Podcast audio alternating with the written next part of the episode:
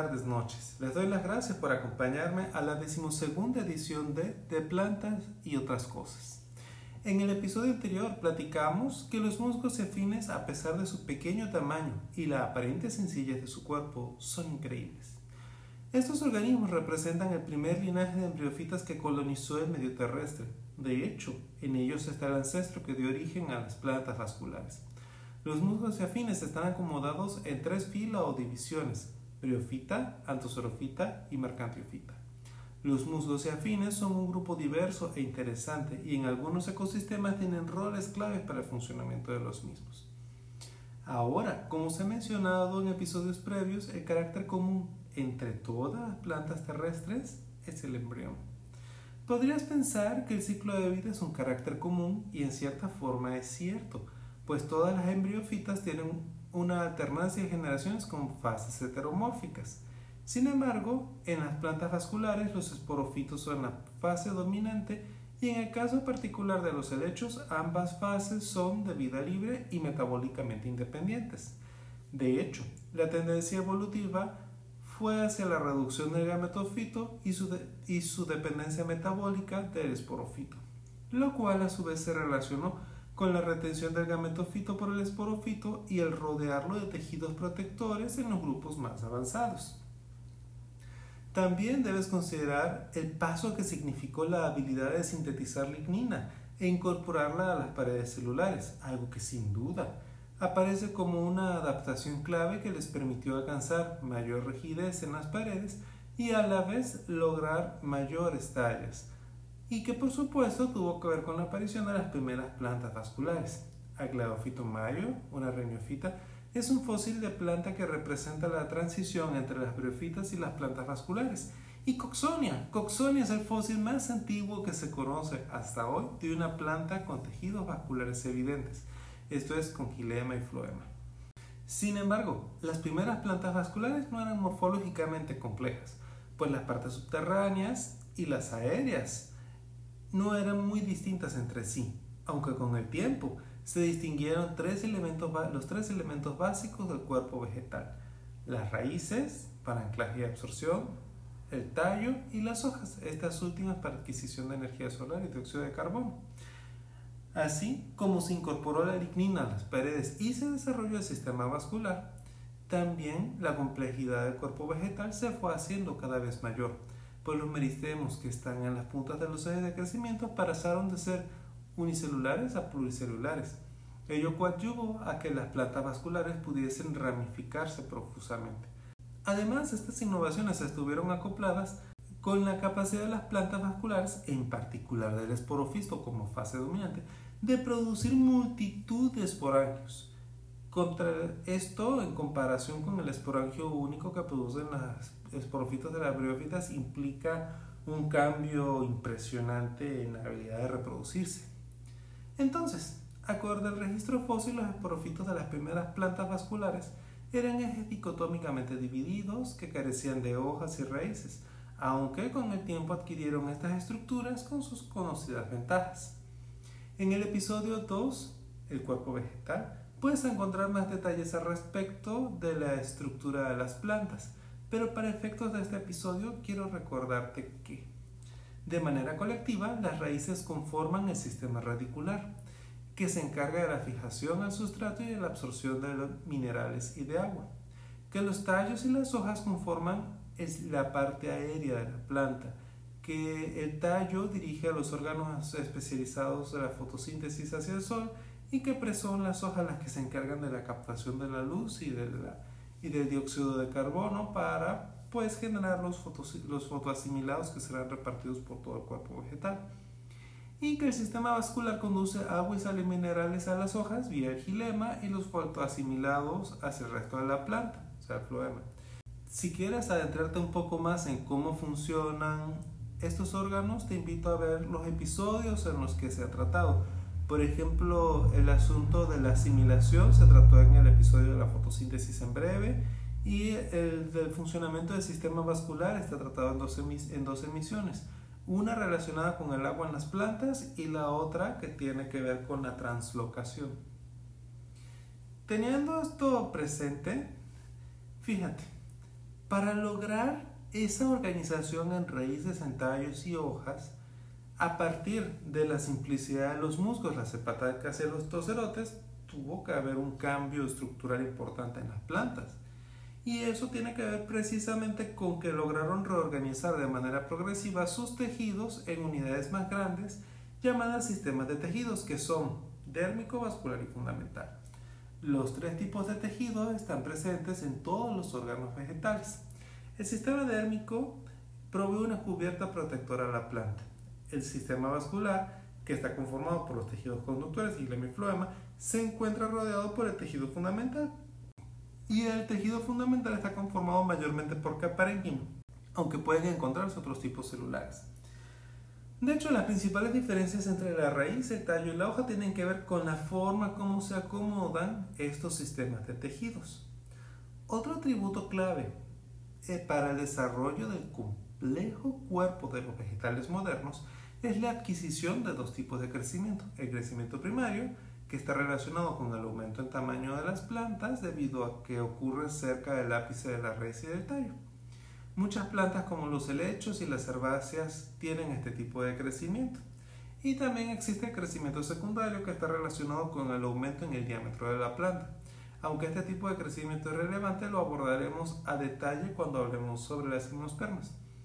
Por ahora solo deseo comentarte que el crecimiento secundario está relacionado a la actividad de los meristemos intercalares, el cambio vascular y el cambio de corcho, que aparece en plantas leñosas, gimnospermas y angiospermas y es el responsable de la formación de la madera y que se dice que surgió a mediados del Devónico hace unos 380 millones de años con las perlas. Los tejidos vasculares, junto con la lignina, son claves para el aumento en el tamaño de los vegetales.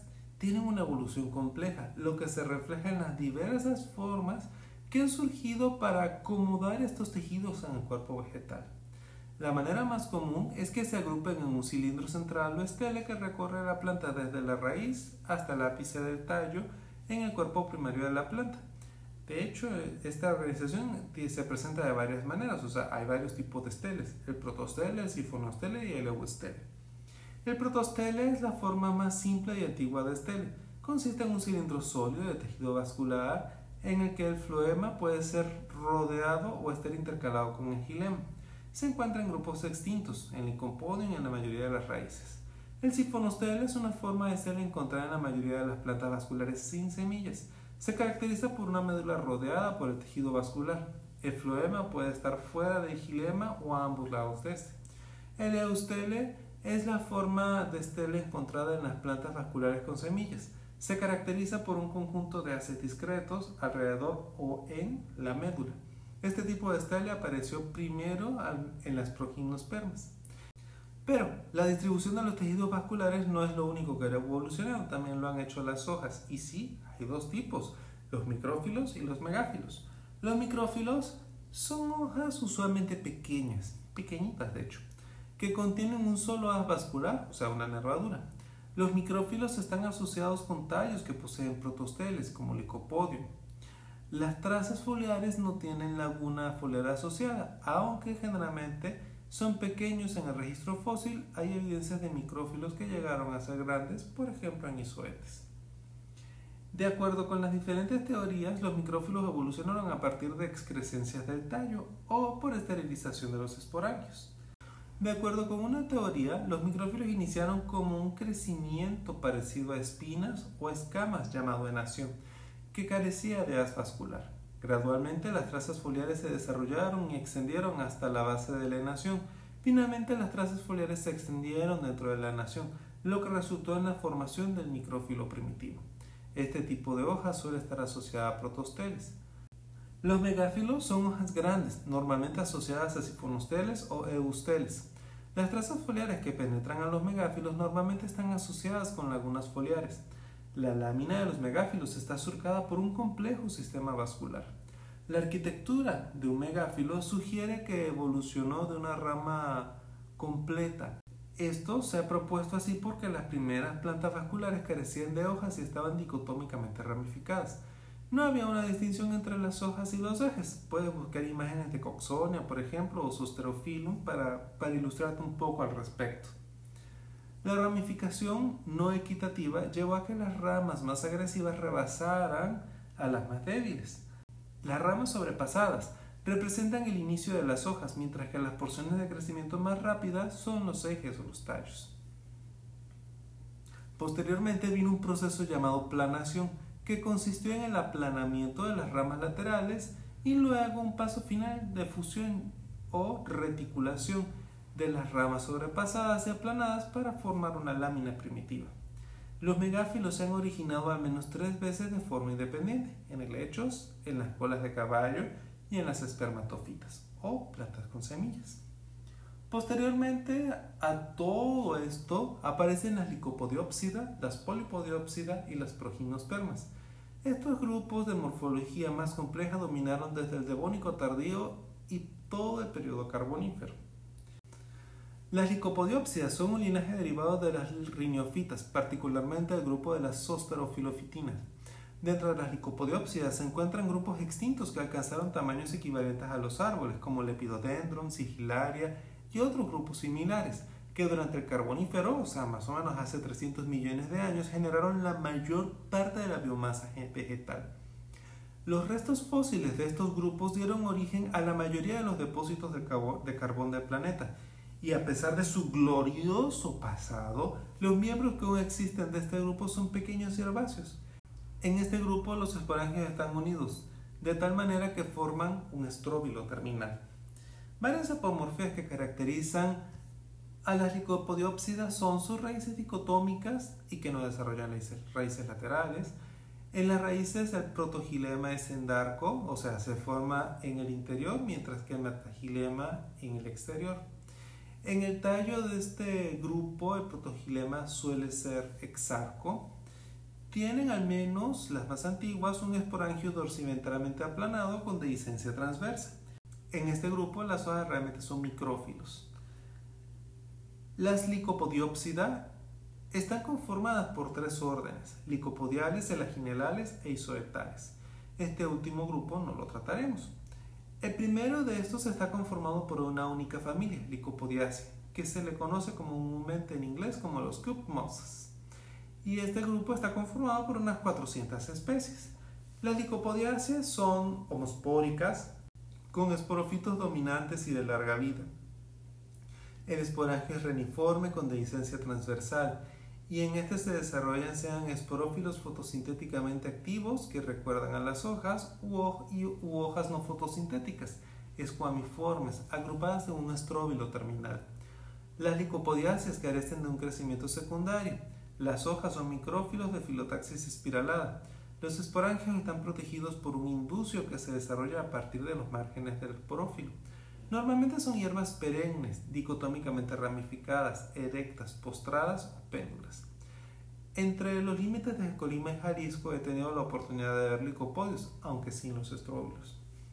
Los celaginelales están conformados por familia y género, Celaginelacia y Celaginela.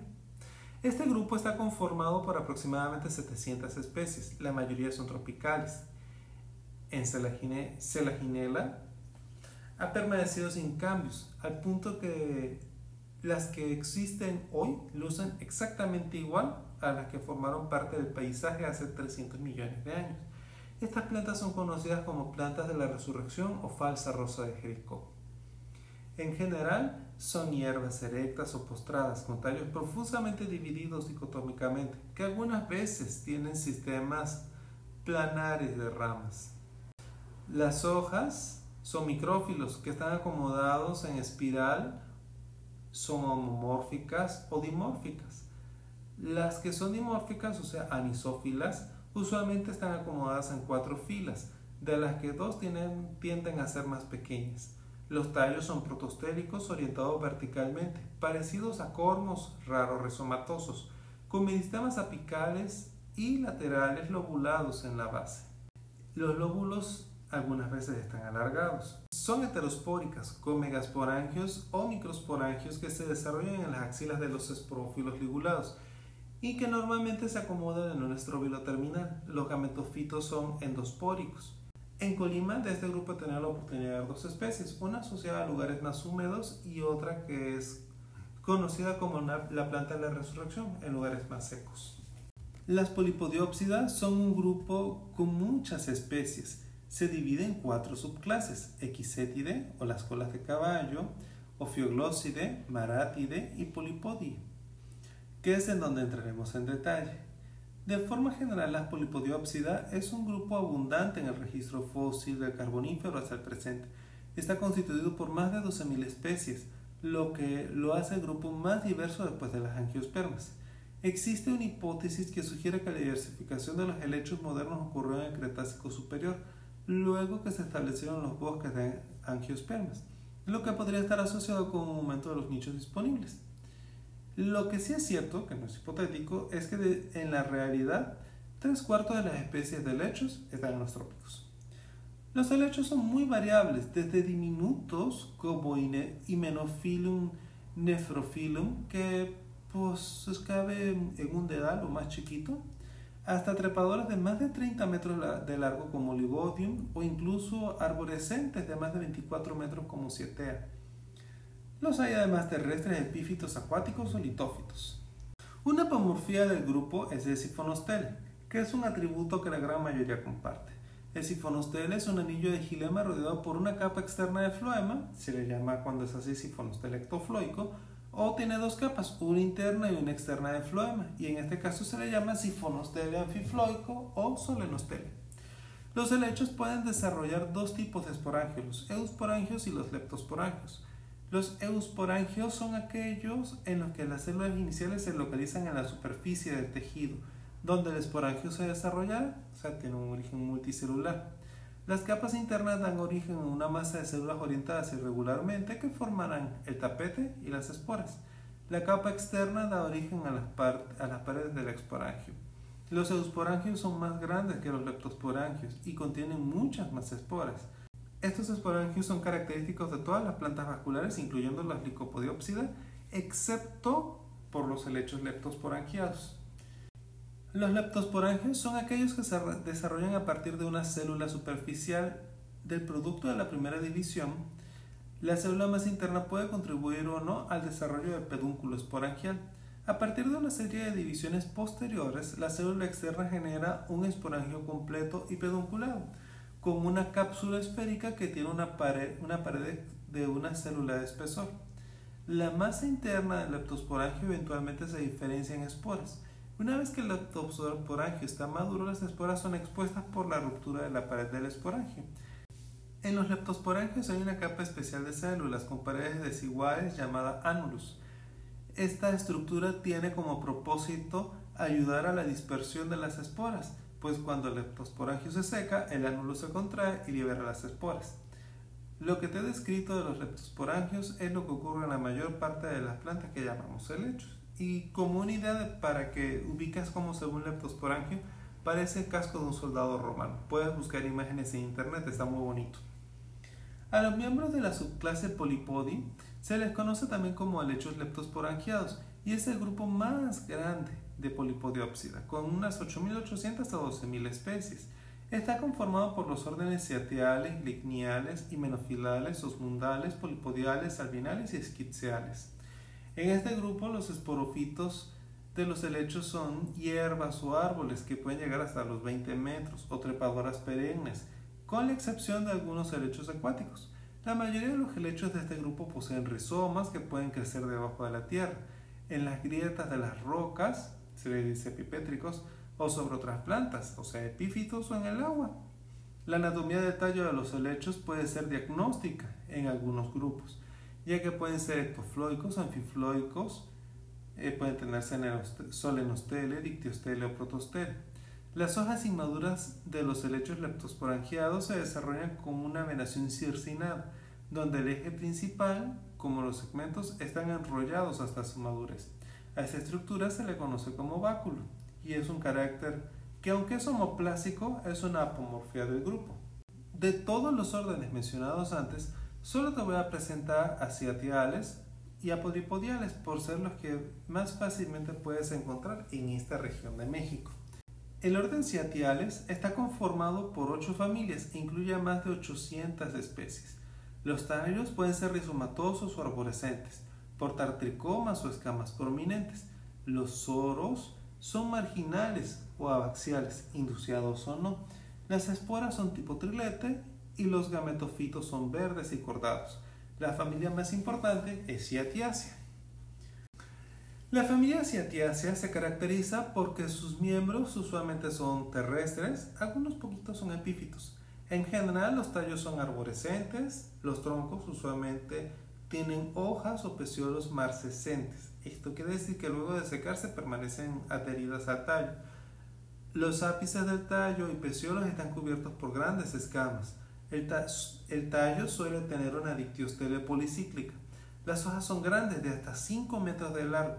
Las láminas tienen, son 1 a 3 pinnadas. Los peciolos tienen lenticelas evidentes, acomodadas en dos filas. Las venas de las láminas son libres, simples, bifurcadas, raro anastomosadas. Los soros son abaxiales, redondeados, superficiales o terminales. En las venas, pues son marginales o submarginales. El receptáculo está levantado, la paráfisis está presente, pueden o no ser induciados.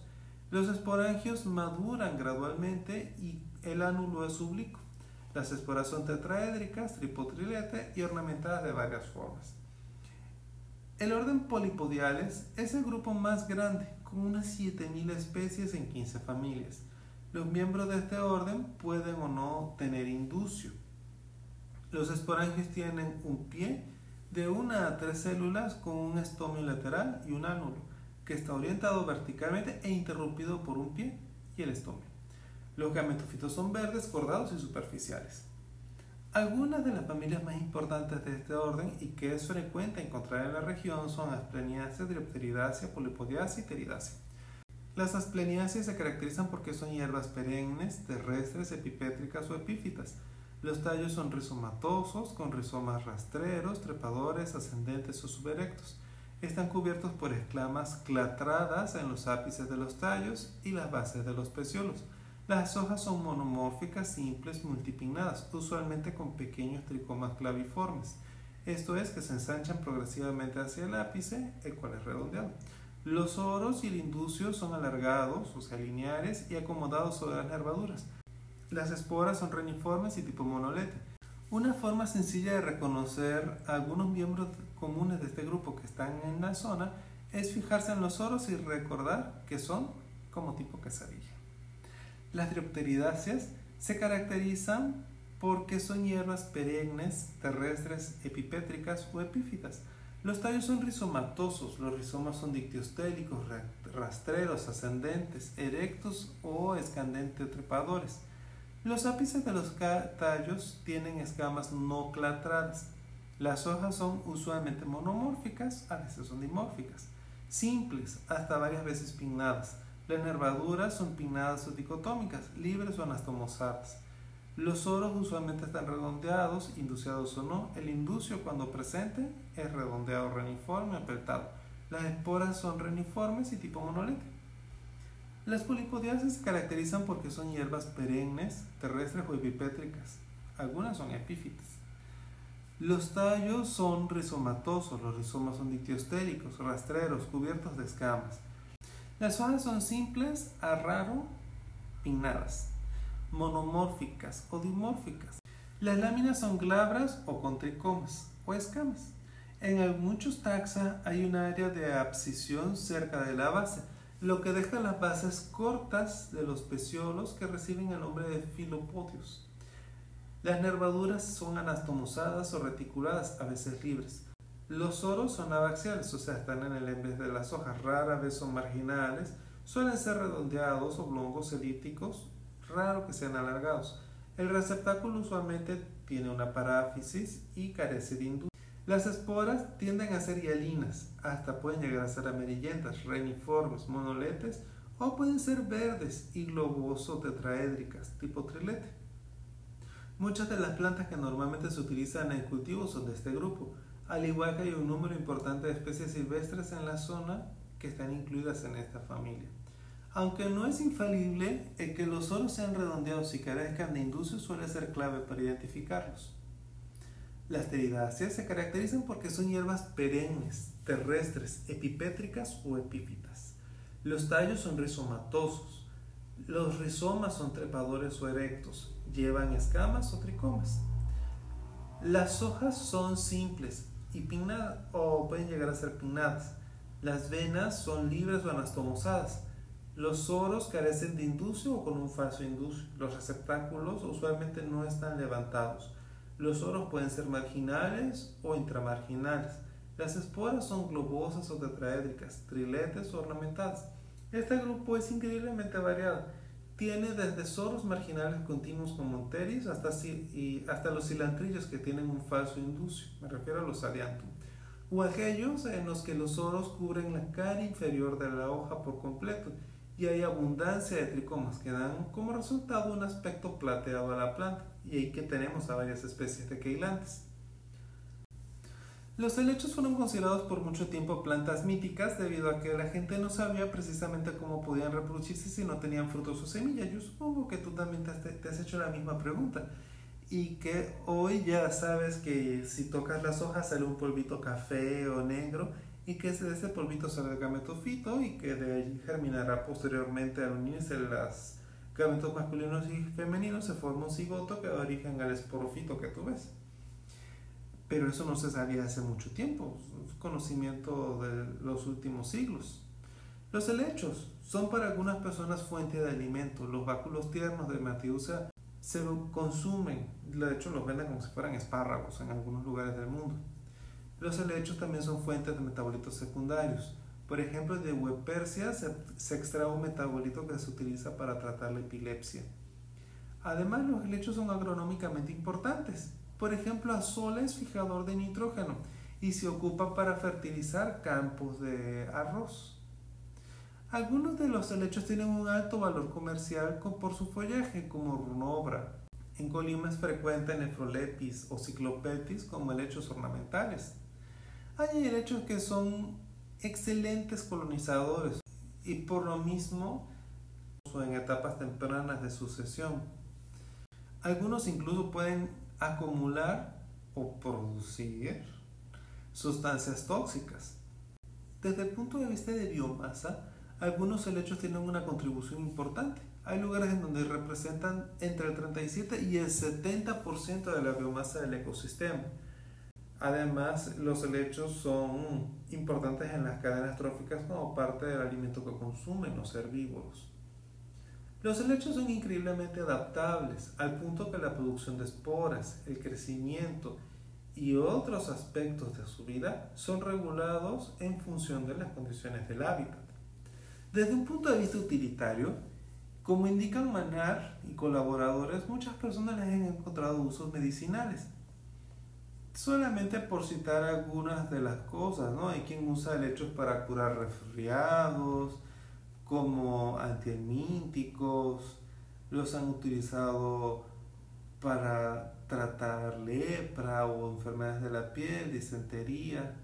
No voy a decir más sobre los usos en medicina tradicional que tienen los helechos porque eso está fuera del objetivo de este episodio. Que de hecho ha llegado a su fin. Quisiera que recordaras que hoy platicamos acerca del origen del sistema vascular y de las hojas, que mencionamos algunos de los fósiles importantes en este asunto de la evolución del sistema vascular y que se presentaron las características generales de los helechos y de algunos grupos representativos. Este episodio también marca el final de esta temporada. Te doy las gracias por acompañarme en los dos episodios que conformaron esta aventura y espero poder seguir compartiendo contigo más cosas acerca de las plantas en la siguiente temporada. Me despido no sin antes desearte unas felices fiestas y recordarte que si tienes dudas o comentarios sobre lo platicado en este episodio o en los previos, puedes enviarme un mensaje a mi cuenta de Twitter arroba leopardiverde. Soy Carlos Leopardi y esto fue De Plantas y otras cosas. Muchas gracias por acompañarme y hasta la próxima emisión. Thank you.